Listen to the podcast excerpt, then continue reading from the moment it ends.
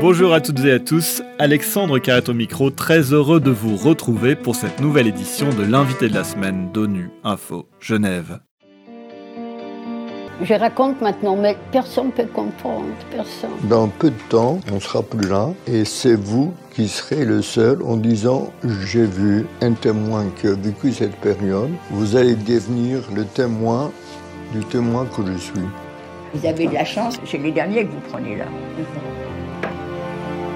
Les rescapés survivants de la Shoah ont aujourd'hui plus de 90 ans, ce qui signifie que les jeunes enfants, quand ils seront en âge de comprendre, ne pourront plus aller à la rencontre de ces témoins directs pour écouter leurs témoignages et échanger avec eux. C'est pourquoi Sophie Naoum, réalisatrice de documentaires depuis plus de 20 ans, s'est lancée dans un très beau projet de mémoire. Depuis maintenant 5 ans, elle est partie à la rencontre de ces femmes et de ces hommes rescapés de la Shoah. Elle est allée les voir chez eux, leur rendre visite de manière très simple pour les interroger sur la guerre et la déportation, mais aussi sur la vie d'après, la reconstruction et leur vision du monde actuel. Tous ces témoignages forment une série documentaire intitulée Les Derniers, dont nous vous proposons de découvrir quelques épisodes lors du prochain Synonu qui se déroulera en ligne le 26 janvier prochain à 18h, à l'occasion de la commémoration en mémoire des victimes de l'Holocauste qui aura lieu le lendemain aux Nations Unies à Genève. Pour évoquer la série documentaire Les Derniers, j'ai le plaisir de recevoir sa réalisatrice Sophie Naoum. C'est notre invitée de la semaine. Sophie Naoum, bonjour. Bonjour. Un grand merci d'avoir accepté notre invitation. Alors pour revenir aux origines de votre projet, vous êtes parti euh, du constat que vos enfants âgés de 3 et 5 ans à l'époque n'auraient pas la possibilité de rencontrer euh, d'anciens déportés des camps de concentration le point de départ, c'est que quand j'ai rencontré Jacques Altman il y a déjà plus de dix ans maintenant, qui était le premier ancien déporté en fait que je rencontrais de ma vie, euh, je me suis rendu compte qu'il était déjà très âgé et en fait, j'ai simplement naïvement pris conscience que mes enfants, quand ils seraient adolescents et en âge de comprendre, il y aurait probablement plus d'anciens déportés pour aller leur rendre visite dans les classes. Et donc, je me suis dit que j'avais envie de créer du lien entre ces nouvelles générations et ces anciens déportés. Euh, je voulais que les jeunes générations puissent s'intéresser à cette histoire euh, en, en, ayant, disons, comme une introduction, une prise de contact avec euh, un être humain, une personne qui avait vécu cette histoire. Donc voilà, donc c'est parti de là. Il s'agit d'être le témoin des témoins, comme le dit un des rescapés que vous avez rencontré oui, euh, oui, en tout cas, d'être le passeur, disons, plus que le témoin du témoin. C'est-à-dire que moi, je ne prendrai jamais leur place et je me permettrai jamais de, témoigner pour eux. Mais en tout cas, j'essaye de faire tout ce que je peux pour transmettre leurs mots et euh, de toutes les manières possibles. Donc, euh, c'est une web série, c'est des livres, c'est des films, ça va être bientôt une, une plateforme, on fait des podcasts. J'essaye de porter leur voix et leur message le plus loin possible. Voilà, c'est l'objectif. Et pour plein de raisons d'ailleurs, je pense que leur parole est vraiment précieuse. Comment se sont passés les premiers contacts avec les rescapés? Comment ont-ils réagi à, votre projet?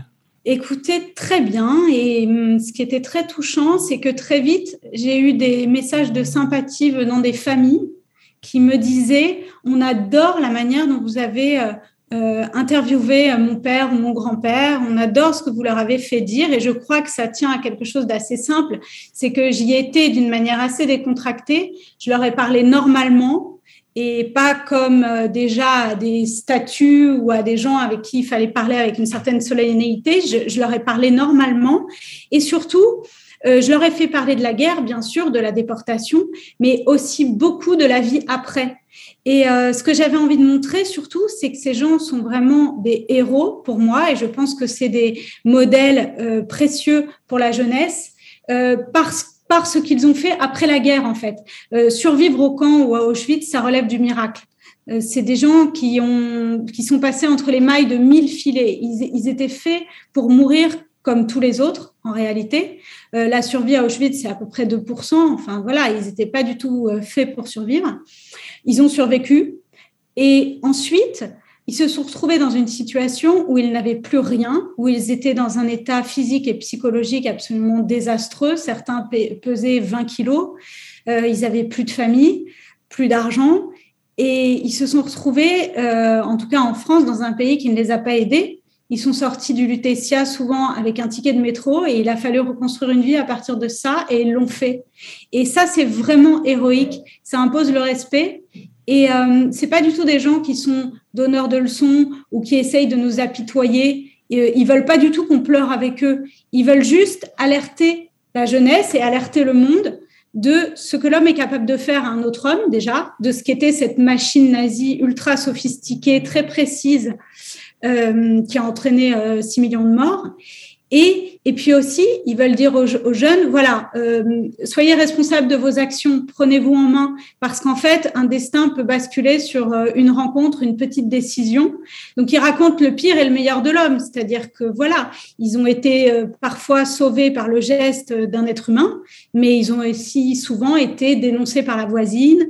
Euh, voilà, donc, donc, donc je pense que c'est avant tout un message d'alerte et de vigilance et de courage qu'ils adressent aux nouvelles générations. Alors certains euh, témoins rescapés ont, passé beaucoup de temps à raconter durant toute leur vie ce qui leur est arrivé, d'autres ont donné la quasi-totalité de leurs objets personnels à des lieux de mémoire et beaucoup ont attendu beaucoup beaucoup de temps avant de s'exprimer. C'est ce qui fait la beauté aussi de ce projet, c'est d'expliquer tous ces vécus différents par rapport à cette mémoire euh, collective. Oui, alors très peu ont parlé euh, rapidement. Euh, en fait, ils se sont rapidement mobilisés entre eux dans des associations. Ils, ont essayé de, parler entre eux, mais, les témoignages ont, été très tardifs. En réalité, la plupart des anciens déportés se sont tués pendant des décennies. Euh, ils n'ont pas parlé à leurs enfants. Euh, la plupart n'ont jamais parlé à leurs enfants. Et d'ailleurs, euh, c'est souvent euh, les questions des petits-enfants qui les ont amenés à commencer à parler, parce que les petits-enfants euh, ont de manière beaucoup plus spontanée posé des questions que les enfants n'osaient pas poser. Et puis, les enfants ne posaient pas de questions pour pas faire de peine à leurs aînés. Les aînés ne racontaient pas pour pas faire de peine à leurs enfants. Et donc, il y a eu un silence comme ça qui s'est installé, qui leur a permis aussi d'aller de l'avant, de se construire une vie. Elie Buzyn dit, je trouve cette phrase très parlante. Il dit, je me suis mis des œillères comme un cheval pour aller de l'avant parce que si je regardais sur le côté ou derrière, je me suicidais. J'avais perdu tout le monde, donc il fallait que j'avance. Et souvent, ils ont avancé, ils se sont fixés des objectifs comme ça professionnels, ils ont fait des études. C'est assez fascinant. Il y a beaucoup de médecins, enfin, c'est assez fou. Et, euh, et, et, puis, euh, le monde ne voulait pas les écouter juste au sortir de la guerre. Esther Sono, elle dit, on a vraiment l'impression d'être arrivé comme un cheveu sur la soupe, c'est-à-dire que les gens euh, ont dérangé un pays qui voulait vivre. En France, on, était pour, on voulait que le pays fonctionne, il y avait une espèce de réconciliation nationale, on voulait pas, pas faire face à, à, à notre responsabilité aussi. Et donc, les déportés sont vraiment arrivés comme un cheveu sur la soupe. Donc, on leur disait, soit vous êtes des menteurs, soit si ce que vous dites est vrai, qu'avez-vous donc fait vous pour vous en sortir? Donc ils étaient soit menteurs, soit traîtres en fait.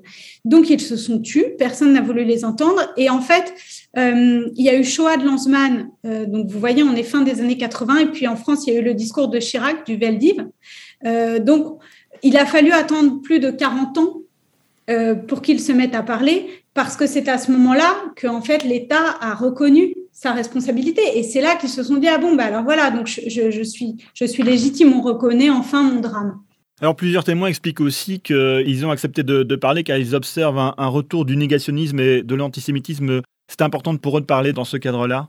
Bien sûr. Euh, vous savez, euh, c'est des gens qui euh, ont traversé le pire, qui ensuite se sont relevés avec beaucoup de courage et d'élégance qui, euh, plus tard dans leur vie, quand ils en sont, senti la force, ont, témoigné, euh, pensant donner du sens à tout ça, c'est-à-dire pensant qu'en témoignant, euh, enfin pensant que toute cette histoire au moins aurait servi à quelque chose, une forme de, prise de conscience et un peu peut-être de, changement des, des mentalités.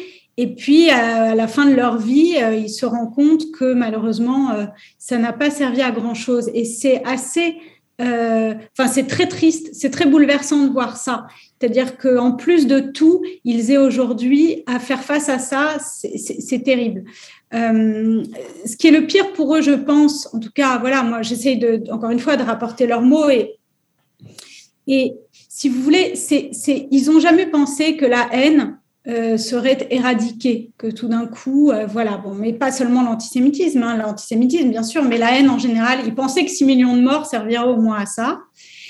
Et en fait, euh, ce qu'ils constatent aujourd'hui, c'est que ça existe encore, mais ça, ils l'acceptent. C'est-à-dire qu'ils disent, voilà, il y a des haineux, il y en aura toujours. Par contre, ce qui les dévaste, c'est la non-réaction des autres autour. C'est-à-dire que les réflexes de collaboration active ou passive restent les mêmes face à la violence, face à la haine, face au danger. Et ça, c'est un échec inacceptable. Voilà, c'est quelque chose de terrible. Alors justement, tout votre projet est basé sur la transmission de la mémoire. Vos épisodes ont déjà été vus plus de 2 millions de fois. Quel retour avez-vous notamment de la part des jeunes pour qui, euh, vous le disiez, hein, la Shoah peut, est peut-être euh, d'un lointain passé euh, Se sentent-ils concernés? Écoutez, on dit beaucoup que les jeunes, il y a eu des, études là-dessus, on dit beaucoup que les jeunes en France, en tout cas, qu'une grande partie des jeunes n'a jamais entendu parler de la Shoah. je ne sais pas si c'est vrai. en tout cas, à mon avis, ils ne se sentent pas concernés. Et c'est ça le problème. C'est que peut-être qu'ils en entendent parler, mais qu'ils ont l'impression justement que c'est du passé, que ça concerne les juifs, que ça ne les concerne pas, que c'est lointain, que c'est un temps qui est révolu. Euh, et qu'on les bassine un peu avec, euh, avec ça, et presque qu'il peut y avoir des, formes de concurrence mémorielle où voilà, ils en ont marre de la Shoah. Euh, ce qui est terrible, c'est ça, c'est-à-dire qu'en fait, la Shoah, c'est un paradigme, c'est des valeurs qu'on essaye de, leur de leur enseigner.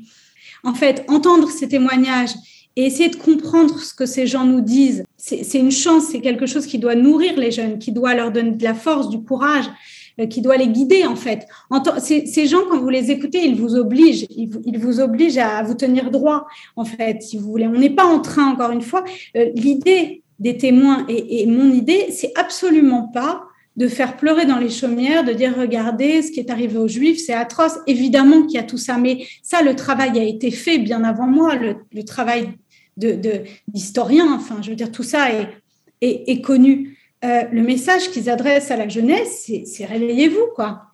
Euh, et, ça, c'est universel. Et en fait, je pense qu'on a une responsabilité tous, autant qu'on est, à faire sortir la Shoah de cette idée que c'est de l'histoire, c'est du passé. C'est La Shoah, c'est de la philosophie, c'est de la psychologie, c'est de la sociologie. Toute l'espèce humaine est contenue dans cette affaire-là, en fait.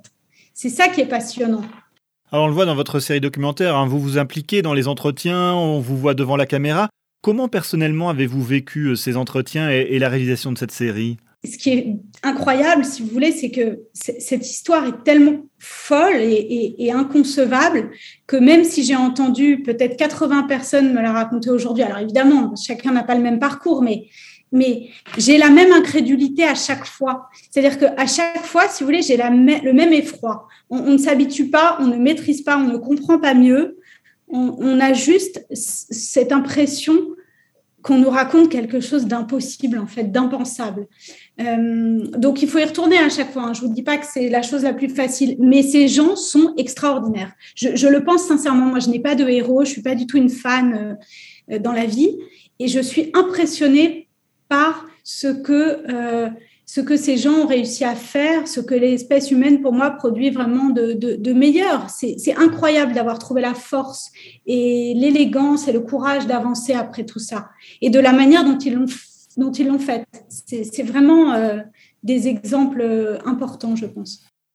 Sophie Naoum, un grand merci d'avoir accepté notre invitation. Je rappelle que vous êtes la réalisatrice de la série documentaire Les Derniers dont certains épisodes seront diffusés à l'occasion du prochain Ciné nu en ligne le mercredi 26 janvier prochain. Pour toutes les informations concernant cet événement, rendez-vous sur notre site web ungeneva.org.